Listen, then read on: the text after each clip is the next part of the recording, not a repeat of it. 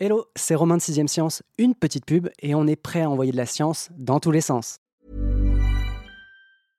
Ryan Reynolds here from Mint Mobile. With the price of just about everything going up during inflation, we thought we'd bring our prices down.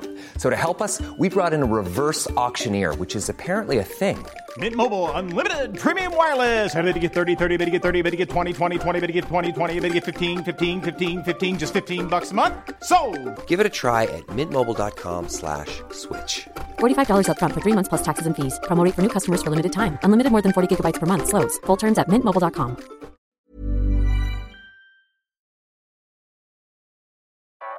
Vous écoutez 6ème Science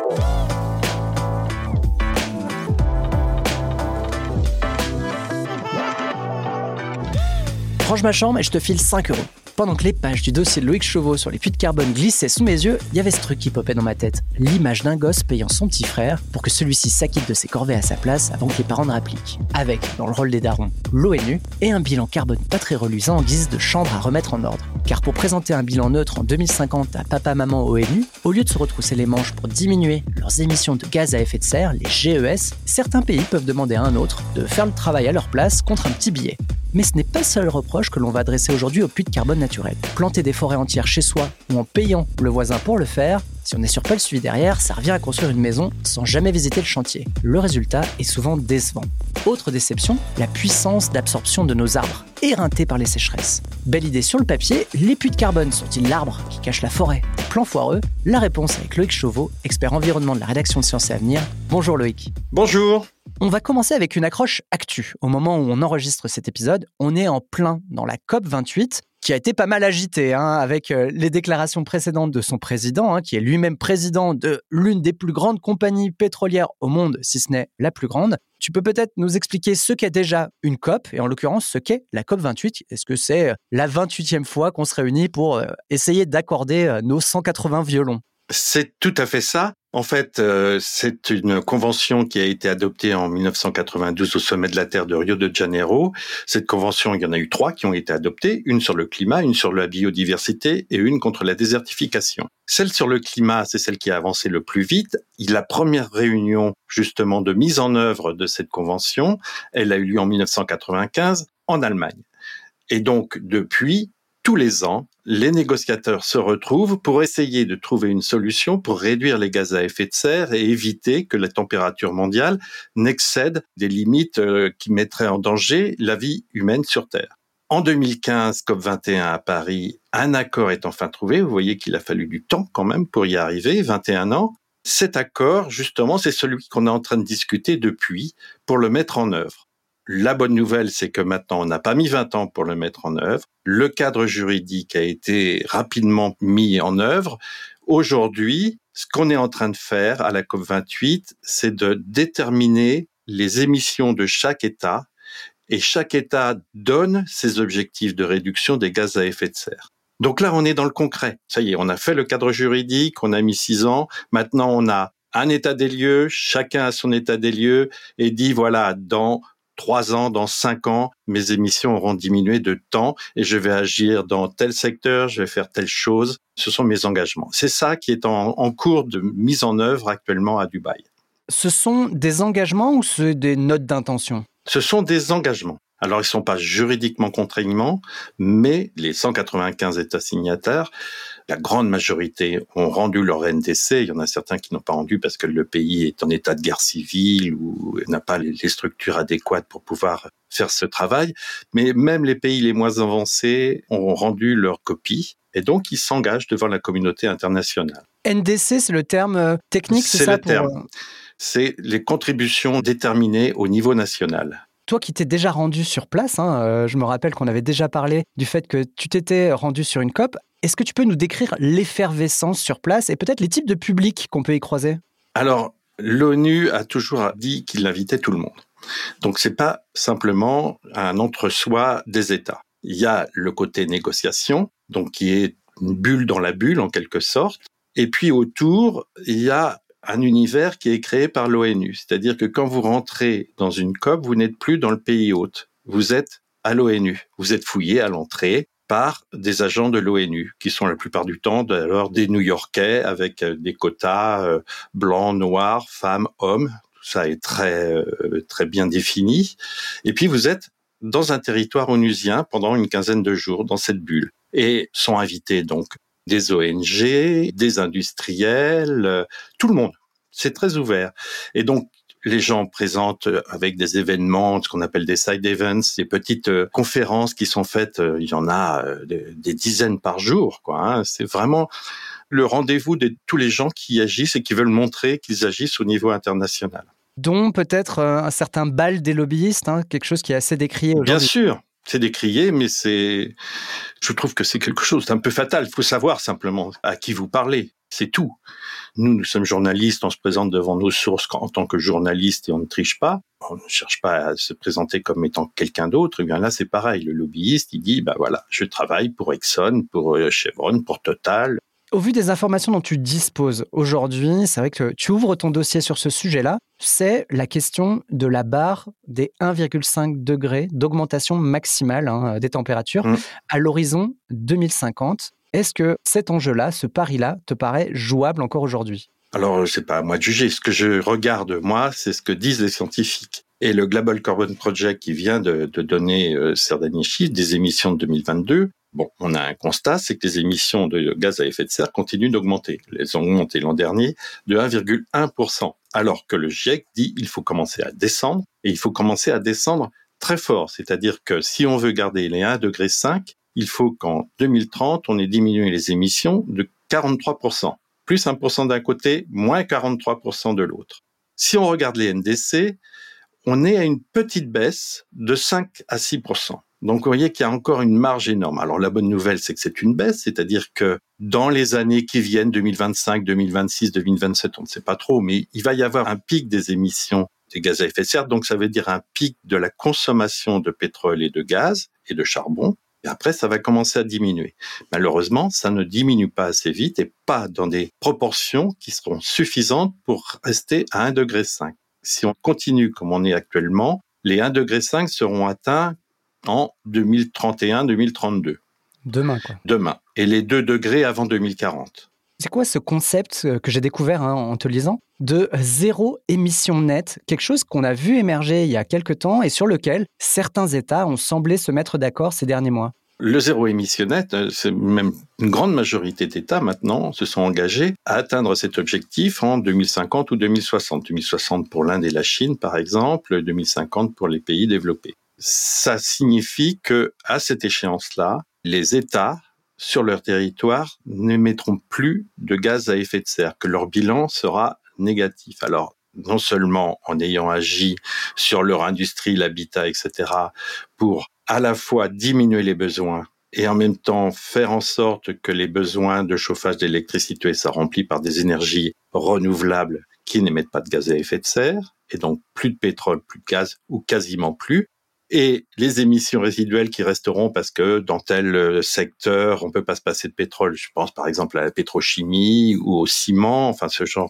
bien que des solutions existent avec l'hydrogène, eh bien ces émissions-là seront compensées soit par la capture et le stockage du CO2 à la sortie de la cheminée qu'on ira mettre dans des couches géologiques profondes, soit par des puits de carbone, justement les fameuses forêts, sols agricoles, etc., qui captent naturellement le carbone, qui sont des puits naturels c'est un objectif parallèle à celui qui était de rester sous la barre des 1,5 degrés, qui a été euh, abandonné, hein, on peut peut-être le, dire comme ça. On se rabat sur ce concept de zéro émission nette. En fait, ça, joue dans le temps disons dans le temps politique, c'est-à-dire le temps où les gens vont rester au pouvoir. On n'y est pas du tout. Et en fait, on se dit, mais dans 20 ans, on va y arriver. En 20 ans, les technologies se seront diffusées, etc. Mais bon, ce qu'on remarque surtout, est ce que l'ONU remarque, est ce que l'AIE remarque, l'Agence internationale de l'énergie, c'est un peu une façon de reporter le poids de l'effort aux générations suivantes. Ah, c'est un peu ça. Et c'est malheureusement euh, un pari sur l'avenir. Et est-ce qu'on n'y voit pas non plus un peu, euh, peut-être que tes interlocuteurs euh, t'ont dit ça, mais une sorte de solutionnisme technologique, de dire, ben, en fait, les progrès futurs, tu parlais tout à l'heure de captation, permettront d'inverser la tendance. Donc, on peut continuer à consommer aujourd'hui euh, comme on le faisait hier, vous inquiétez pas, demain, le progrès réglera le problème. Alors, il y a une partie de progrès. C'est sûr que si vous avez une usine sidérurgique, changer euh, votre process qui est en ce moment avec du coque de pétrole, le, remplacer par de l'hydrogène, ça prend du temps. Encore que ArcelorMittal, la Dakar, se donne un horizon à 2027-2028. Mais bon, c'est vrai qu'il y a une partie de solutions techniques, mais il y a une partie aussi de changements sociétaux. Et donc euh, changer les mentalités, changer les modes de consommation, réorganiser les villes pour réduire la distance entre le domicile et le travail, la ville du quart d'heure, ce genre de choses, c'est structurel et c'est lourd. Et donc effectivement, euh, ça va mettre du temps. Encore que ça peut aller aussi très vite. On prend l'exemple des véhicules électriques, on voit que la percée est quand même très très forte et qu'il y a une étude qui vient de paraître euh, d'un bureau d'études LDC Delta qui dit que en France, en 2030, il y aura 10 millions de voitures électriques qui rouleront. Il va y avoir des effets de bascule, c'est sûr. Je suis volontairement un peu euh, poil à gratter avec toi, Loïc, hein, sur ce sujet-là, parce que on voit qu'il y a énormément d'enjeux et que tout ça reste aujourd'hui très politique, hein, même si on en voit, nous, une partie pratique au quotidien, et tant mieux. Pour aller dans la pratique, tu disais dans ton dossier qu'en 2018, les États se sont mis d'accord sur, on va dire, le référentiel et les outils pour comparer leurs émissions et vérifier euh, justement la qualité des données transmises par eux-mêmes, mais aussi par le voisin, histoire que voilà, on compare mmh. euh, les mêmes choses chez l'un et chez l'autre. Mais tu dis qu'il y a un point sur lequel les discussions sont encore en cours, c'est la prise en compte des puits naturels de carbone. Pourquoi ces échanges traînent-ils depuis si longtemps? Parce que c'est compliqué. On parlait de mesures, rapportage et vérification, c'est comme ça que ça s'appelle. En 2018, effectivement, à Katowice, on a mis les règles du jeu. À Dubaï, en ce moment, on est en train de faire des exercices grandeur réelle, c'est-à-dire qu'il y a des États sont en train de faire l'exercice. Donc, c'est des choses qui deviennent concrètes. Par contre, alors, il y a un article 6 de l'accord de Paris qui dit on peut faire des échanges quand on a un objectif de réduction des gaz à effet de serre, qu'on n'y arrive pas, on peut faire en sorte d'investir chez le voisin dans des méthodes qui vont permettre chez lui de réduire des émissions et ça va me permettre de mettre ça dans mon bilan à moi.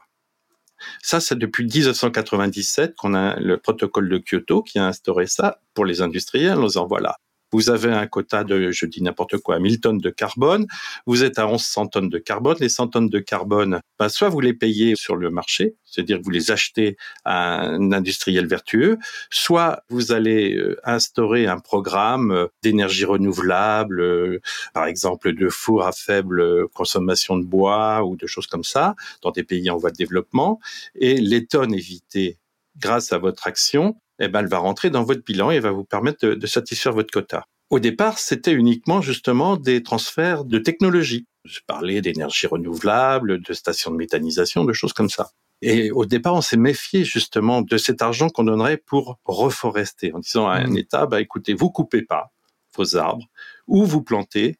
Vous avez une très belle forêt, vous êtes la République démocratique du Congo, vous avez une forêt fantastique, on va vous payer pour que vous la préserviez ou même que vous l'améliorez, toutes les tonnes de carbone qui vont permettre ainsi de stocker dans l'atmosphère du CO2, eh ben, on va vous les payer. Alors, au départ, euh, les États ont été un peu réticents parce que ben, comment ça se mesure ça? C'est un peu compliqué quand même. Alors on s'est dit, puis en plus, il va y avoir des doubles comptages. C'est-à-dire que l'État euh, congolais va mettre les tonnes épargnées dans son compte, et puis l'État euh, qui a payé va le mettre dans son compte aussi. Et puis aussi, ben, comment on mesure? Parce que c'est de la nature, tout ça. Et puis, au fil du temps, quand même, en 2006-2008, ce qui a changé, c'est les satellites. C'est que les satellites euh, ont permis de voir un petit peu mieux. Alors, il y a toujours le problème des nuages, euh, surtout sur les pays tropicaux. Il y a tout le temps des nuages sur les pays tropicaux. Mais bon, on a des satellites qui commencent à mesurer les variations euh, du couvert forestier du couvert végétal. Il y a eu une initiative privée qui a dit, ben, on va faire un système de compensation. Ça concernait les industriels, le secteur tertiaire, les entreprises, les multinationales, mais aussi les particuliers. On a vu un marché de la compensation arriver. Je prends l'avion, j'émets 10 tonnes de carbone sur mon billet d'avion, je paye tant pour qu'il y ait une plantation ou une préservation de la forêt. Il y a eu toujours des réticences, parce que bon, si vous protégez à cet endroit-là, qui vous dit que les agriculteurs qui ne peuvent pas intervenir dans cette région-là vont pas les déforester 10 kilomètres plus loin, c'est quand même un peu compliqué aussi. Mais bon, on est parti là-dessus. Bah, très bien. Donc, euh, je sais pas si ça vous est arrivé, Romain, mais moi, ça m'est arrivé. J'ai payé 20, 30, 40 euros de plus euh, pour avoir la bonne conscience tranquille. Ce qui s'est passé, c'est que ça a démarré donc il y a 15-20 ans à peu près. Ça s'est bien développé à la fin des années 2010. Et euh, des chercheurs hollandais et anglais sont allés voir sur le terrain si effectivement les promesses étaient tenues Leur article est paru dans Science cette année, en septembre dernier, et on s'est aperçu que les promesses n'étaient pas du tout tenues. Qu'en fait, les tonnes de carbone stockées promises ne l'étaient pas. C'est-à-dire que vous aviez payé, moi j'ai payé mes 20 ou 30 ou 40 euros pour rien. Tu es en train de me dire que les arbres n'avaient pas été plantés du tout, ou ils ont été mal plantés Ou que les zones n'avaient pas été protégées. Parce que l'histoire, c'est que quand même, comment on vérifie ça? C'est-à-dire qu'on dit, voilà, j'ai une forêt et j'ai une tendance à la déforestation dans le pays qui est de temps. Eh bien, je vais faire un scénario qui fait que cette forêt va être complètement euh, protégée. Très bien. Donc après, je vais faire la calcul avec la différence avec mon scénario. Mais mon scénario, comment vous pouvez le vérifier puisque de toute façon, il n'a pas eu lieu puisque vous avez protégé la forêt? Hmm. Donc vous ne savez pas du tout comment elle a évolué cette forêt. S'il n'y avait pas eu la protection, si j'avais pas payé. Ça, vous pouvez pas l'établir. Donc en fait, le système, il n'est pas très bon. Et ce qui se passe en ce moment à Dubaï, c'est que justement sur cet article 6, alors donc sur les trois échelons dont on a parlé, les échanges entre États qui ont commencé, la Suisse, par exemple, a contractualisé avec le Ghana en disant, voilà, d'État à État, il y a tant de millions de tonnes de carbone qui vont être évitées grâce à la protection des forêts, et moi je paye. Les Émirats arabes unis ont fait de même avec le Libéria. Bon, ça c'est au niveau des États. Il faut établir les règles du jeu. C'est toujours pas fait. C'est en cours de discussion en ce moment à Dubaï. Ensuite, il y a le côté industriel avec le marché euh, monétaire, en quelque sorte et dans lequel euh, ma compensation carbone, euh, ma petite somme que j'ai mis pour mon billet d'avion intervient. Et puis, il y a un marché qui est pris en compte aussi de l'action volontaire. Là, c'est-à-dire que c'est non monétarisé. Ils se prennent la tête, les négociateurs, pour pouvoir avoir un truc qui tienne bien la route et qui soit fiable. Merci Loïc. Je pense que tu as fait plus que poser le décor. Hein. Là, on s'est interrogé sur la question de ce que c'était que la compensation carbone appliquée aux entreprises. On a mis en doute la fiabilité de ce que ça pouvait représenter aujourd'hui. Mais moi, plus globalement, sur le sujet de la compensation carbone, j'ai quand même l'impression que c'est une autorisation à polluer. En gros, tu pollues, mais t'es excusé car tu payes quelqu'un d'autre pour planter des arbres. Est-ce que, auprès des interlocuteurs que tu as pu avoir, des experts que tu as pu solliciter sur ce sujet, il y a quand même cet aspect-là déculpabilisant de la compensation carbone? Tout à fait, ça sert beaucoup à ça, effectivement, de se dire bon bah je vais payer un petit peu et puis euh, mon, siège d'avion il sera moins polluant, ce qui est tout à fait faux.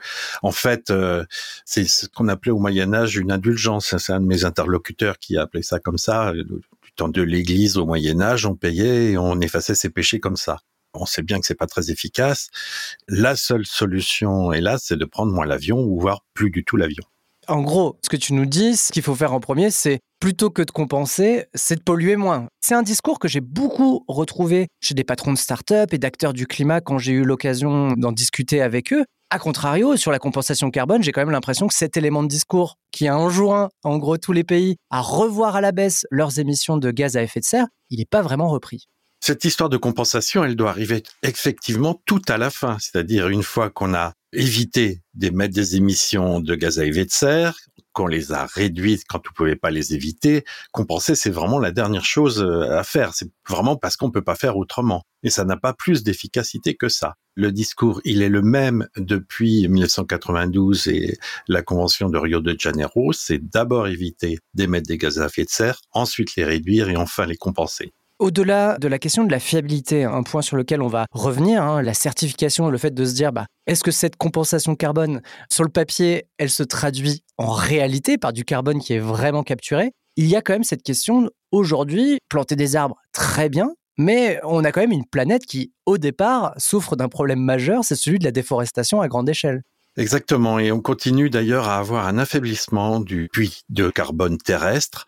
Alors un affaiblissement qui est dû effectivement à la déforestation, aux incendies et euh, également aux maladies, puisque sur le, cas de notre forêt à nous française, le puits de carbone euh, s'affaiblit. On est passé de 50 millions de tonnes de CO2 stockées à 20 millions de tonnes, tout simplement parce que il y a des sécheresses récurrentes et il y a des maladies comme les, les scolites qui font d'énormes ravages, notamment dans le nord-est de la France. Donc on a un problème effectivement d'affaiblissement du puits de carbone terrestre et ça c'est un vrai problème.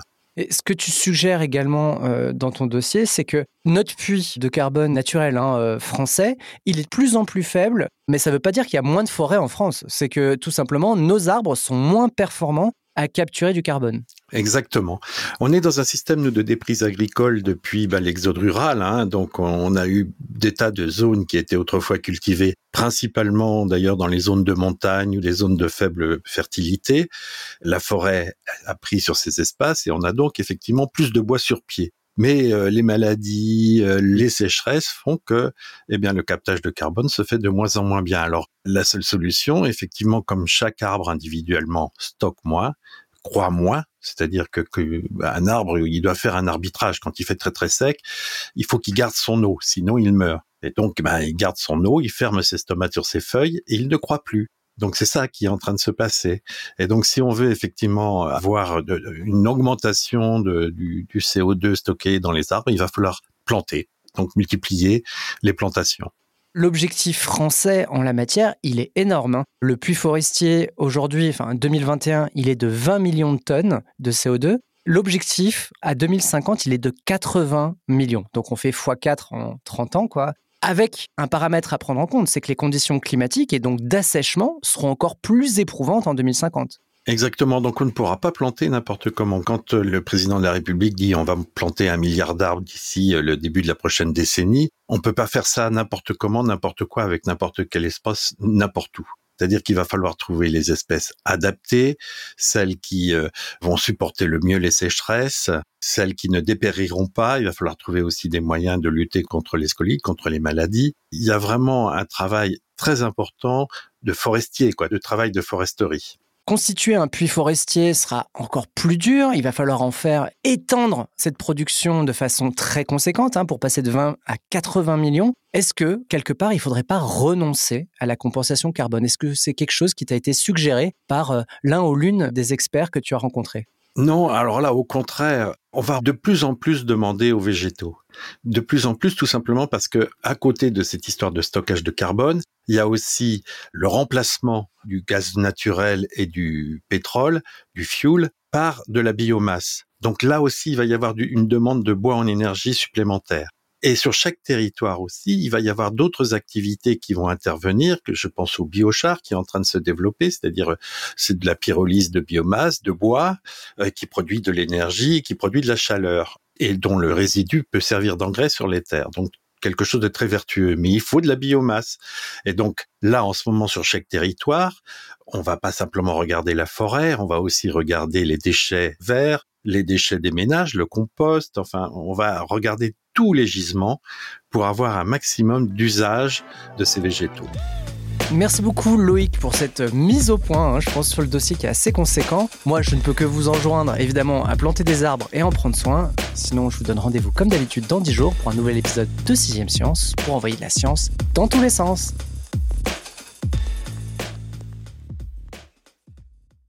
On ne va pas se quitter comme ça. Vous avez aimé cet épisode? Sportif, généraliste, sexo ou scientifique, varié mais toujours bien informé. Découvrez les autres podcasts de la rédaction 20 minutes sur votre application d'écoute préférée ou directement sur podcast au pluriel.20minutes.fr.